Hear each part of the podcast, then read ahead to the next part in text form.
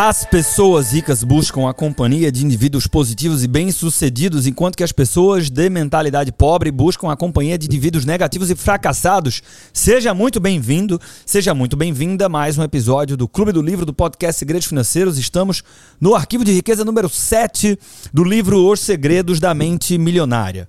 Aprenda a enriquecer mudando seus conceitos sobre o dinheiro e adotando os hábitos das pessoas bem-sucedidas. Bruno, antes de eu entrar aqui no arquivo número 7, é, mudou a nossa percepção do livro aqui, não foi? À medida que a gente foi avançando? Mudou muito. Esses arquivos de riqueza aqui estão bem legais. É, e, e, sobre esse aqui específico, eu, eu fiquei pensando aqui se não seria o inverso, né? Mas acho que vale a gente continuar a leitura para descobrir. Então é. Talvez quem, quem tem a companhia de, de indivíduos possíveis e bem-sucedidos se tornam ricas, né? entre aspas aqui, porque tem formas diferentes de ver a questão da riqueza. E talvez quem tem a companhia de pessoas negativas e fracassadas é, ficam com a mentalidade pobre. Mas vamos, vamos ver aí o que Eu não sei se ele vai se ele vai falar sobre isso aqui, né? Mas o arquivo da riqueza passado, ele falou sobre a questão das pessoas ricas admirarem pessoas que têm sucesso. As pessoas ricas não, as pessoas de mentalidade rica. E as, enquanto que as pessoas de mentalidade pobre, é, elas invejam, né? Elas é, guardam ressentimento de quem é bem sucedido. Então acho que esse, esse arquivo da riqueza aqui, número 7, ele se conecta muito com o anterior, né? Porque se eu não corrijo isso, eu quero outra pessoa com essa mentalidade para ficar falando mal das pessoas que são bem sucedidas, porque há um certo prazer no vitimismo, em, na crítica, né? Então, vamos, vamos ver aqui se ele vai fazer essas conexões ou não. Mas, ah, como eu falei no final do episódio anterior, esse é um, um, um, arquivo da riqueza interessante que no final dele tem um, algumas atividades práticas aqui que são super ah, possíveis de serem colocadas em prática. Vamos nessa. As pessoas bem-sucedidas observam outras pessoas bem-sucedidas para se motivar. As veem como exemplos com os quais podem aprender e dizer a si mesmas: Ué, se elas conseguem, eu também consigo. Como afirmei antes, o exemplo propicia uma das maneiras fundamentais de aprendizado. Quem é rico se sente grato por outras pessoas terem tido êxito antes dele ou antes dela, pois, com um modelo para seguir, fica mais fácil encontrar o próprio sucesso. Para que reinventar a roda? Existem métodos comprovados para enriquecer que dão certo para quase todos que os aplicam. Então vamos lá, tem um pouco de. Uh, tempero, né? Quase uma novela aqui, né? Então, métodos comprovados para enriquecer, isso me parece muito mais copy, né? De para a pessoa clicar na página e ver qual é, do que é, uma abordagem séria sobre dinheiro, né? Mas vamos, vamos, vamos entender que é, o contexto do livro é esse, né? É uma grande novela. Então vamos, vamos lá. É, e novela não no sentido mexicano da coisa ou da novela das oito, né? Novela no sentido de é, precisar de, uma, de um enredo envolvente para atrair a atenção da pessoa e, e, então contar uma história ou passar uma mensagem. O modo mais rápido, voltando à leitura, o modo mais rápido e fácil de enriquecer é aprender como as pessoas ricas, mestras em fazer fortuna, jogam o jogo da riqueza. Basta copiar as suas estratégias internas e externas. É, pô, aqui tá Começamos com o pé esquerdo aqui, né? É, faz sentido se você tiver uma programação mental idêntica à deles e imitar a sua forma de agir, as suas chances de obter os mesmos resultados serão muito grandes. Foi o que eu fiz e é disso que esse livro trata, né? E aí nós temos que abrir um parênteses aqui. Quer falar, Bruno? Não, aqui tem que ter um cuidado muito grande, né? Tem que ter um cuidado, né? Como se fosse uma coisa trivial. Aí vai querer Basta copiar, você copiar. É, vai querer copiar o Flávio Augusto, que pegou o, o dinheiro do cheque especial para tal e... Exato, e cada um cara que faz isso dá certo dentre um milhão, né? E fora isso, como se fosse uma coisa trivial também, é... Ah, cadê? Basta copiar as suas estratégias internas e externas. E aqui ainda tem um problema gravíssimo, né? Que é o o conhecimento tácito, assim, né? Por que, que não dá para ser Buffett, né? Porque nem ele mesmo consegue reproduzir é, tudo o que ele faz, né? Você não descreve... Tem uma parte ali do... É, de, de, de intuição e de conhecimento tácito e de que coisas que para a pessoa parecem são naturais ou automáticas. Tipo, o Neymar não consegue descrever como é o jeito do Neymar de jogar. Né? Então isso aqui sequer é possível. Mas vamos fazer vista grossa aqui, vamos seguir. Ao contrário dos ricos, Muitas pessoas de mentalidade pobre, quando ouvem falar do sucesso de alguém, costumam julgar, criticar e escarnecer, além de tentar puxar esse indivíduo para o seu próprio nível. Quanta gente assim você conhece? Quantos parentes seus agem desse jeito? A questão é: como é possível se inspirar né, nesses indivíduos ou até mesmo aprender com os indivíduos que você tanto critica? Sempre que sou apresentado a alguém muito rico, dou um jeito de conhecer essa pessoa e aprender como, como ela pensa. Né? Se você acha que estou errado em fazer isso, é porque talvez pense que eu deveria ficar amigo de quem está na pior. Eu não concordo. Como mencionei anteriormente, a energia é contagiosa e eu não quero me expor a influências negativas. De tudo que ele falou aqui, é, tem uma coisa que eu eu compactuo muito, Brunão esse negócio de contágio de energia. Puta merda, uma pessoa com energia para baixo, ela parece que contamina o ambiente, velho. E o oposto idem. Tem que ter muito cuidado, velho. Tem que ter muito cuidado. E é claro que assim, você não tá falando assim, o Superman da energia, né? Pô, eu, eu, eu me considero uma pessoa muito enérgica, mas todos nós temos os dias mais difíceis, o, o, momento mais. Tem gente que parece que o cara vem com a nuvem, assim, né? Puta merda. Voltando, um dia, enquanto eu dava uma entrevista para uma rádio, uma mulher telefonou com uma, uma ótima pergunta. Abre aspas. O que faço se sou positivo e quero crescer e o meu marido é alguém que puxa tudo para baixo? Devo deixá-lo? Devo tentar mudá-lo? Ouço perguntas semelhantes a essa pelo menos 100 vezes por semana nos cursos. Quase todos os participantes querem saber a mesma coisa. O que fazer se as pessoas do meu convívio íntimo não estão interessadas no crescimento pessoal e até me criticam porque eu estou? A resposta é a seguinte: primeiro, não perca tempo tentando mudar pessoas negativas, não é a sua obrigação. O seu dever é usar o que aprendeu para melhorar a si mesmo ou a si mesma e a sua vida. Seja o exemplo, seja bem sucedido, seja feliz e quem sabe as pessoas vejam a luz em você e queiram um pouco dela para si próprias. Repito, a energia é contagiosa. A escuridão se dissipa na luz. As pessoas têm que se esforçar para se manter escuras quando há luz à sua volta. A sua tarefa é apenas ser o melhor que você puder.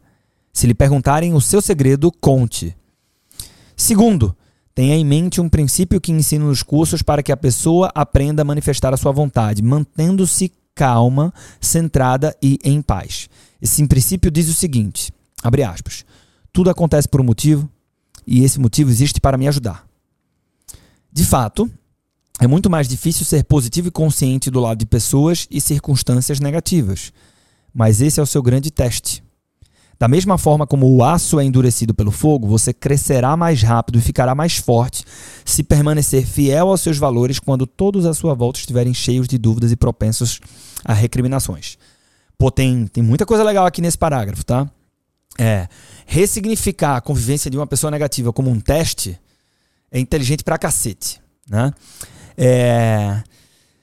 E outra coisa aqui para os meus amigos consultores e educadores financeiros é assim: olha que semente fantástica, sutil como deve ser. Ah, quando ele diz aqui, ó, segundo, tenha em mente um princípio que ensino nos meus cursos para que a pessoa aprenda a fazer XYZ. O princípio é esse o leitor está lendo o livro dele, ele está identificado com o cara, ele está gostando, ele hum, tem um curso, qual é o curso? Qual será que é o curso? Quando é que é esse curso? Onde é que eu encontro informações desse curso?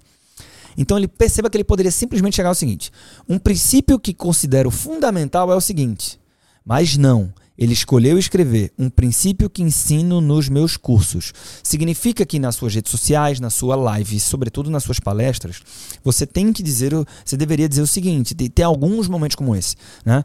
Um princípio que eu sempre trabalho com os meus clientes de consultoria é o seguinte: e não apenas um princípio importante para se levar em consideração. E aí, nessa hora, o cara que está gostando da sua live, o cara que está gostando do seu conteúdo, o cara que está gostando da sua palestra, vai dizer: hum, consultoria, cliente de consultoria, ele faz consultoria, como é que é? Para casal, individual, faz como? Quanto é que custa? Muito tá? bom. Ah, então aqui, mensagens importantes nas entrelinhas. Podemos seguir ou não? Podem seguir. Podem seguir.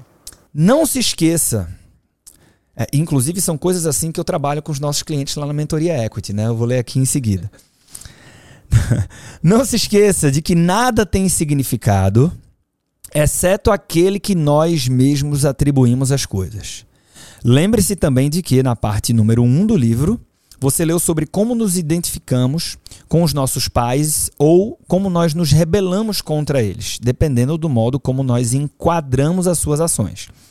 De hoje em diante, quero que você pratique reenquadrar a negatividade alheia para se recordar de como não deve pensar e agir. Quanto mais negativas forem as pessoas, mais lembranças você terá de quanto é desagradável ser assim. Não estou sugerindo que lhes diga isso, apenas haja como propunho, sem condená-las por serem como são. Se começar a julgá-las, criticá-las e a menosprezá-las, você acabará não sendo melhor do que elas. O reenquadrar dele aqui é um pouco do ressignificar que a gente falou, né? No pior dos casos, se não for mais capaz de lidar com a energia negativa das pessoas que o cercam, e se isso o estiver prejudicando de tal maneira que não consiga mais crescer, talvez você precise tomar algumas decisões corajosas a respeito de si próprio e de como quer viver a sua vida. Não estou lhe sugerindo que haja de modo irrefletido, mas eu, por exemplo, jamais poderia conviver com alguém negativo e que desdenhasse do meu desejo de aprender e crescer, pessoal, espiritual e financeiramente. Nunca faria isso comigo mesmo, nunca faria isso comigo mesmo, porque tenho respeito por mim e pela minha vida. Mereço toda a felicidade e todo o sucesso que puder ter. Também acho inteligente aqui a forma como ele enquadra essa questão, né? Porque isso aqui é delicado. Tem muita gente, em seminário acontece isso pra caralho, porque eventos presenciais são é, veículos de transformação. Né? É, mas eu não tenho dúvida que na leitura do livro também tem muita gente que lendo isso aqui ela tem isso é, esse é, esse é o tipo de capítulo que para alguns leitores pesa muito porque a pessoa vira uma ficha ali cai uma ficha ali e fala puta que pariu meu marido é uma pessoa negativa minha esposa porra minha mãe tô morando com minha mãe e caralho aqui é, é como se caísse a ficha ali e junto com o cair dessa ficha vem um peso muito grande do o que é que eu faço com isso. E ele falou aqui que a pergunta que ele respondeu da ouvinte na rádio foi: "E aí, o meu marido é alguém que me puxa para baixo, eu devo deixá-lo, né? Há muita responsabilidade do cara falar sim. Então, primeiro ele traz toda uma questão de reflexão filosófica, né, que é o que a gente estava lendo até agora, e depois ele diz assim, ó, não estou dizendo para você tomar uma atitude refletida, né? É, mas eu não faria isso comigo. E nessa hora, ele não coloca o peso dessa decisão no, no próximo, no terceiro, que né, nessa, nessa reflexão aqui teria uma energia negativa, mas sim na própria pessoa. E quando ele diz como ele faz com ele, ele está sugerindo como a pessoa deve refletir. Então, ele não diz, eu não quero conviver com uma pessoa negativa, eu não quero. Não, ele está falando dele, ó. Eu nunca faria isso comigo mesmo, porque eu tenho respeito por mim, pela minha vida, porque eu mereço toda a felicidade, todo o sucesso que eu puder ter. Repito, voltando à nossa leitura aqui, a energia é contagiosa. Portanto, você pode afetar ou infectar as pessoas. O inverso também é verdade. Ou elas o afetam ou infectam você. E eu lhe pergunto: você abraçaria uma pessoa sabendo que está com conjuntivite? A maioria de nós diria nem pensar. Da conjuntivite eu quero a distância. Muito bem. Acredito que o pensamento negativo é uma espécie de conjuntivite mental. Em vez de coceira nos olhos, ela provoca um sentimento de desdém. Em vez de dor, causa vontade de criticar. Em vez de ardência, desencadeia um sentimento de frustração. Agora me diga, está seguro de que deseja ficar perto de alguém que apresenta esses sintomas? Tenho certeza de que você já ouviu a expressão cada qual com o seu igual. Aqui não, né? Tem essa, tem essa expressão aqui? Não, nunca ouvi não. Bem, às vezes é uma tradução, né? É, mas tem a famosa, né? É, Diga-me com quem andas, que te direi quem és, né? Bíblica. Uh, você sabia que a maior parte das pessoas ganha 20% a mais ou a menos do que seus amigos íntimos? Por isso é importante observar quem são as pessoas com quem você se junta e escolher cuidadosamente com quem passar o seu tempo. Pela minha experiência, vejo que os ricos não entram para clubes de alta classe só para jogar golfe, mas também para estar em contato com outros indivíduos bem-sucedidos. Há um ditado que diz: Não se trata do que você sabe, mas de quem você conhece. uh, só, só, uma coisa que super concordo para onde ele está caminhando aqui, né? De é, é, você estar muito atento e ter um pouco de intencionalidade do quais são os círculos que você convive. Mas essa história de que tem uma máxima que diz que você ganha 20% a mais ou a menos de quem você convive e tal, isso aqui é um, é um, é um, é um, é um reflexo, né? uma consequência social, né? De bairro, é, a, assim, o, o, o próprio Morgan Housel, ele diz que o, o seu o seu volume de riqueza, né, o seu nível de riqueza, é, é mais fácil, né, tem um, um, estudo que ele apresenta lá, né, você se parecer com seus irmãos no, na quantidade de dinheiro do que na altura. Tem alguma coisa assim que ele fala no livro, né? Por quê? Porque a, a altura é uma questão genética, então deveria ter muita similaridade, mas eventualmente não tem. Você vai ter um irmão mais baixo, um mais magro, um mais alto, etc. Enfim.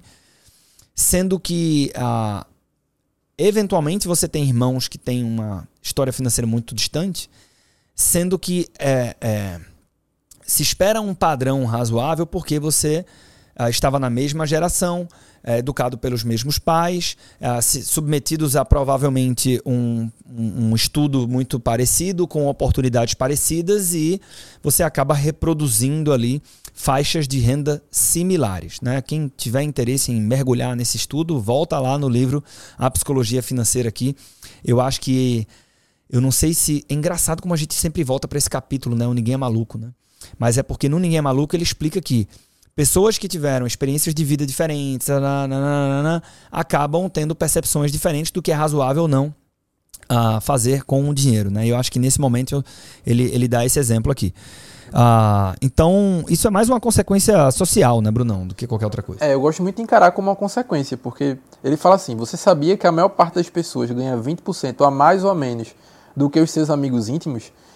E aí, quem são geralmente os amigos íntimos? É, tem os amigos de, de infância e tal, mas também tem as pessoas com quem você compartilha experiências, né? Que essa, essas experiências vão, vão trazendo mais para essa intimidade. E é natural que você é, é, passe por experiências com as pessoas que sejam aderentes com o nível de renda que você tem. Então, é, é, você vai sair com um amigo para um restaurante, tem que ser um restaurante que seja compatível com a renda que vocês têm. Exato, exato. E, e ainda tem outra coisa, assim, né? Que é. Eu acho que tem, não tem tanta intencionalidade, né? Porque, de novo, ele trata como uma novela, dando muito enredo, até para que fique interessante, né?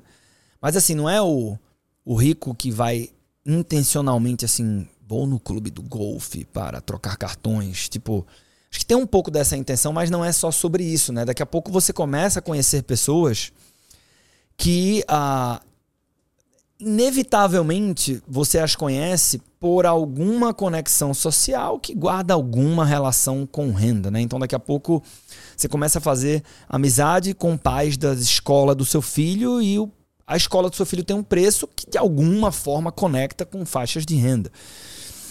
Mas eu entendo que sim. Né? E é justamente nisso que ele vai entrar agora. É, você pode intencionalmente buscar participar de círculos de pessoas com as quais você é, pode aprender é, coisas novas ou, no mínimo, que você as admira do ponto de vista da construção de riqueza. Então, ah, voltando aqui à leitura, né? Há um ditado que diz: Não se trata do que você sabe, mas de quem você conhece. Faço questão de buscar a companhia de pessoas positivas e de sucesso e, tão importante quanto, de manter distância de quem é negativo. Então, aqui, como eu comentei, agora ele fala dessa intencionalidade, né? E que também não pode ser só sobre isso, né? Senão fica, fica uma conexão falsa. Aqueles encontros de networking pelo networking que ninguém faz porra nenhuma, né? Além disso, voltando, não abro mão de evitar situações destrutivas. Não vejo motivo para me deixar envenenar por uma energia prejudicial. Nisso incluo discutir, fofocar e falar pelas costas. E acrescento o hábito de assistir a programas bobocas na televisão, a não ser como estratégia de relaxamento, nunca como forma básica de diversão. Interessante isso aqui, velho. Eu tenho um, um, um, camarada aqui de Recife, craque, Ítalo Senna. Tá gravando, né? é, para mim é uma estratégia de relaxamento. Quando é, é, absolutamente boboca, porque é, a intenção dele é uma diversão é, para dispersar, para relaxar ali, né? E eu uso como mecanismo. Se eu abrir meu YouTube, tá atualizado. postou o vídeo dele, porque eu, a cada uma, duas semanas eu vejo ali, são 10, 15 minutos, normalmente no final da Quinta do Guerreiro ali para é, liberar, para relaxar. Quando vejo televisão, voltando, geralmente assisto a programas esportivos, jogos e entrevistas com atletas de destaque. Primeiro, porque gosto de ver os campeões de qualquer área em ação. Segundo, porque aprecio ouvi-los, presto muita atenção na sua programação mental. Para mim, quem está na primeira divisão de qualquer esporte é um vencedor. O atleta desse nível necessariamente superou diversas etapas para chegar onde chegou, o que considero fantástico. Admiro a atitude que eles assumem nas vitórias. Então, quando falam coisas, por exemplo, como foi um grande esforço de toda a equipe, obtivemos um bom resultado, apesar de ainda precisarmos melhorar muita coisa. Em todo caso, fomos recompensados pelo nosso trabalho. Fecha aspas. Gosto também do que eles costumam dizer depois das derrotas. Abre aspas. Foi só uma partida. Estaremos em campo de novo. Vamos simplesmente esquecer esse jogo e nos concentrar no próximo. Agora é só conversarmos sobre os, próximos, sobre os erros cometidos, treinar e fazer o que for necessário para vencer. Fecha aspas. Nos Jogos Olímpicos de 2004, a canadense Perita Felicien, campeã mundial dos 100 metros com barreiras, era a favorita absoluta para a medalha de ouro. Mas na prova final, ela tocou no primeiro obstáculo e caiu feio. Nem completou a prova. Extremamente abalada, ficou lá chorando sem acreditar no que havia acontecido. Passaram os quatro anos anteriores se preparando, seis horas por dia, sete dias por semana. E aquilo tinha acontecido. Né? Então, na manhã seguinte, eu ouvi a sua entrevista coletiva. Devia tê-la gravado. Fiquei impressionado com a visão dessa atleta sobre o que lhe ocorrera e sobre o futuro. Ela disse mais ou menos o seguinte: Não sei por que aconteceu, mas aconteceu. E eu vou aprender com isso. Estou decidida a me concentrar mais e trabalhar mais nos próximos quatro anos. Quem sabe qual seria o meu caminho se eu tivesse vencido? Talvez eu perdesse o ímpeto de competir? Não sei, mas a minha gana de vencer é agora maior do que nunca. Voltarei ainda mais forte. Ouvindo-a falar assim, só pude dizer: caramba, a gente realmente aprende um bocado com os campeões. As pessoas ricas procuram a companhia de vencedores, enquanto as de mentalidade pobre preferem estar perto de perdedores. Por quê? É uma questão de conforto. Os ricos sentem-se bem com o sucesso dos outros, consideram-se dignos de estar com eles. Quem pensa pequeno está sempre desconfortável ao lado de indivíduos bem-sucedidos, seja porque tem medo de ser rejeitado, seja porque se sente deslocado. Para se proteger, o seu ego parte para o julgamento e a crítica. Se você quer enriquecer, tem que mudar o seu modelo interno para passar a acreditar que é absolutamente tão capaz quanto qualquer milionário ou multimilionário. Nos seminários, fico pasmo quando alguém me pergunta se pode tocar em mim, dizendo: Eu nunca toquei em um multimilionário antes. Em geral, sou educado e sorrio, mas na minha cabeça estou dizendo: Vá viver sua vida. Eu não sou melhor do que você nem diferente. Se não entender isso rapidinho, estará sempre na pior. Não se trata de tocar os milionários, mas de decidir que você é tão capaz e merecedor quanto qualquer um deles e agir da mesma forma. O meu melhor conselho é o seguinte: caso você queira tocar um milionário, torne-se um deles. Espero que tenha compreendido. Em vez de desdenhar das pessoas ricas, imite-as. Em vez de evitá-las, conheça-as. Em vez de caramba, eles são o máximo, diga: se elas podem, eu também posso. No fim, quando você quiser tocar um milionário, basta tocar a si mesmo. Declaração. Eu imito as pessoas ricas e bem-sucedidas. Eu busco a companhia de pessoas ricas e bem-sucedidas e se elas podem, eu também posso. Eu tenho uma mente milionária. Ações da mente milionária. Temos quatro. Primeira, vá a uma biblioteca. Vá a uma livraria ou acesse a internet para ler a biografia de uma pessoa que é ou foi extremamente rica e bem-sucedida. E aqui vem a tradução do livro, né? Roberto Marinho, Antônio Hermílio de Moraes, Abílio Diniz, Bill Gates, Donald Trump, Jack Welch uh, e Ted Turner são bons exemplos. Use as suas histórias pessoais para se inspirar, para aprender estratégias de sucesso específicas e, o mais importante, para copiar a sua programação mental. Uh, eu, eu, não sei até onde a gente consegue copiar a programação mental, né? mas eu, eu, eu gosto disso aqui porque o happy hour da ED né? chegou aí, não foi, Bruno? Não, não cheguei Nunca, nunca foi pro happy não. hour. A gente é, entrevistava ao vivo, num formato bem informal, por isso o nome era Happy Hour, né? Empreendedores. E de vários portes diferentes, né? Então, às vezes, tinha um cara que estava começando um negócio com um cara que era multimilionário. E, e, a minha postura era sempre, esse era o acordo né, de todos os eventos, né? Falar de bastidor, é, é, tirar esse viés de palco que eu chamava, né? O cara senta no palco com a plateia, imediatamente eu quero parecer inteligente e tal, e a gente tentava deixar isso de lado. E bicho, você quando escuta as histórias assim, nesse. Uh, com esse contexto mais sem filtros e verdadeiro, você aprende muito com histórias, né? Então acho que esse é o. É, essa parte boa aqui da, de biografias, né? Por exemplo, me marcou muito é, a, a, a Paula Meira, né? Grande empresária daqui do Nordeste, ela participou de um, de um happy hour. E, velho, ela contando a história, se você vê o negócio dela hoje, é um business gigante, acho que eram, na época, 1.500 colaboradores, um negócio grande, um negócio multimilionário, mas assim, é, não lembro os detalhes aqui, mas é, é ela enfrentou oito anos de prejuízo, velho. Mano, é muita coisa, velho.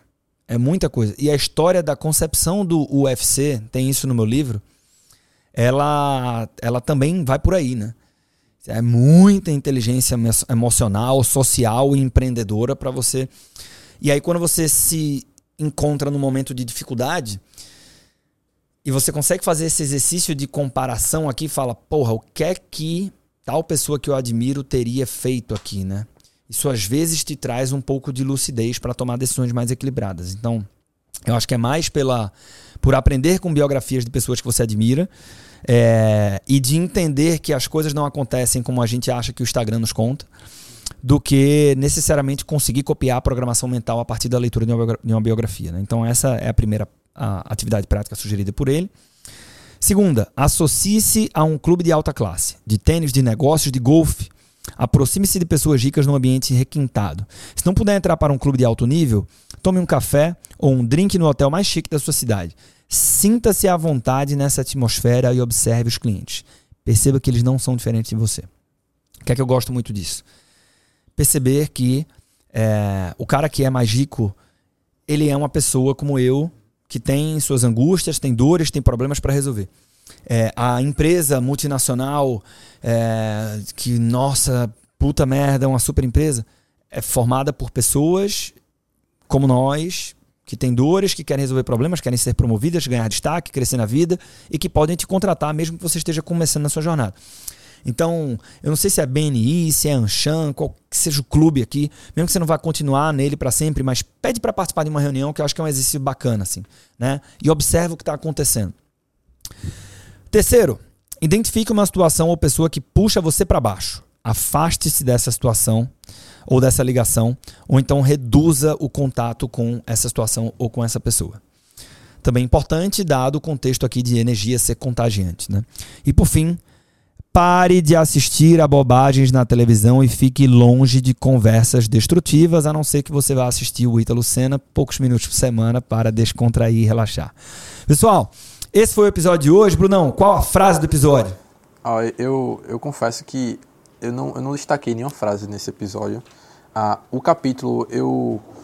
Tem coisa legal aqui, mas é, eu continuo com o que eu falei lá no início. Eu acho que ele inverteu aqui a ordem das coisas. No meu ponto de vista, é, eu não acho que é a mentalidade rica que, que busca a companhia de indivíduos positivos e bem-sucedidos. Eu acho que é justamente o inverso. É, é, é, é, você ter a companhia dessas pessoas que traz esse, esse tipo de mentalidade para você. Então, Desculpa, Cara, mas dessa vez não. eu acho que eu vou falhar aqui nessa missão de, da frase. Não, mas eu, eu vou, vamos lá. Normalmente ele traz duas ações práticas no final, né? Na média. Nesse capítulo ele trouxe quatro. Então acho que a gente já tem bastante dever de casa aqui. É, e só uma coisa sobre se aproximar de pessoas bem-sucedidas, né? É, do mesmo jeito que. Assim, sabe aquela. A, a maldição da mulher mais linda da festa, né? Que por ela ser a mais linda da festa, ninguém chega nela para conversar e acaba que todo mundo dá beijo na boca, menos a mulher que é a mais linda da festa, porque ninguém teve coragem de chegar nela justamente por ela ser mais linda. Então, tem, tem um pouco, né? Muito pouco, mas tem um pouco disso no que diz respeito à aproximação da forma certa. o cara que. Vamos, vamos, vamos estereotipar, né? O cara rico e bem sucedido, do jeito que ele fala aqui, né? É, ele é uma pessoa, em tese, mais assediada. Mas muitas vezes por pessoas que se aproximam da forma errada. Então, se você quer colocar isso em prática, tem alguém bem sucedido que você pode ter acesso e uma abordagem né, munida de humildade, né, é, ela e até um pouco de vulnerabilidade, né, ela normalmente abre portas. Então, chegar, eu lembro de uma vez que eu cheguei para um empresário, isso aconteceu, né, com um diálogo diferente com o Ricardo Canela. Isso tem a ver de como, inclusive, você criar relações de mentores. Outro capítulo que está lá no meu livro, Jovens Ambiciosos. Mas um, um empresário uh, bem conhecido aqui em Recife, né, pouco, muito jovem também, pouquíssimo, mas você deve ter quatro anos a mais do que eu, né? E eu lembro que eu tava num evento na casa dele e tal, não sei o quê, uma puta casa e tal, não sei o quê. E aí é, tinha um monte de gente bacana lá, e não sei o quê, um desses meio que mastermind, mas seu nome mastermind, uma reunião. E aí, velho, é, eu cheguei para ele depois e mandei uma mensagem, disse assim, porra, velho, me inspiro pra caralho na tua forma de, de tocar as coisas, de equilibrar a vida pessoal e, e, e, e o trabalho e tudo, e porra, você para mim é uma referência, só queria registrar isso. É, se não for um problema, vou me sentir confortável para sempre que eu tiver uma dor aqui compartilhar contigo, para aprender com tua visão, entender como é que você faria e tal. E, velho, o cara ficou mega positivamente surpreendido porque ele não esperava essa postura de mim. Né? Então, às vezes, tudo que a gente precisa é, para se aproximar de uma pessoa que a gente admira é realmente conseguir se despir, ser um pouco mais vulnerável e ser humilde para poder falar isso para ela. Né? E não guardar esse sentimento para a gente. Então, vou deixar essa reflexão para o nosso ouvinte. E com isso, temos o um episódio. Temos episódio, e isso, isso é, tá linkado com o episódio anterior, né? Que é que a gente deixou a frase do episódio anterior, que é abençoe o que você quer. Exatamente, exatamente. Pessoal, vou fazer um pedido adicional aqui. Se você curte o Clube do Livro, esse trabalho que eu e o Brunão fazemos aqui com muito carinho, né? A gente. É, porra, a gente tem muito carinho por esse projeto. É, compartilha isso com o mundo, né? Pega esse episódio, é, é, compartilha num grupo de WhatsApp de consultores financeiros, de educadores financeiros, ou se você não é consultor, educador, com empresários. Eu acho que é, esse conteúdo é, é, precisa chegar em mais pessoas. É, se for postar nos stories, pô, às vezes você posta lá, tô aqui no Clube do Livro, é, para você é uma bobagem, mas nos ajuda muito, nos dá muita energia, muita motivação para seguir nesse projeto. Marca a gente, marca aí, arroba Arthur Dantas Lemos, arroba Bruno Maia Soares, que a gente vai adorar saber que você está curtindo e ficaremos honrados com você compartilhar aqui esse conteúdo do Clube do Livro com seus amigos e seus colegas. Fica então o meu pedido. Muito obrigado pela sua companhia, pelo seu tempo e até o próximo episódio. Forte abraço, valeu!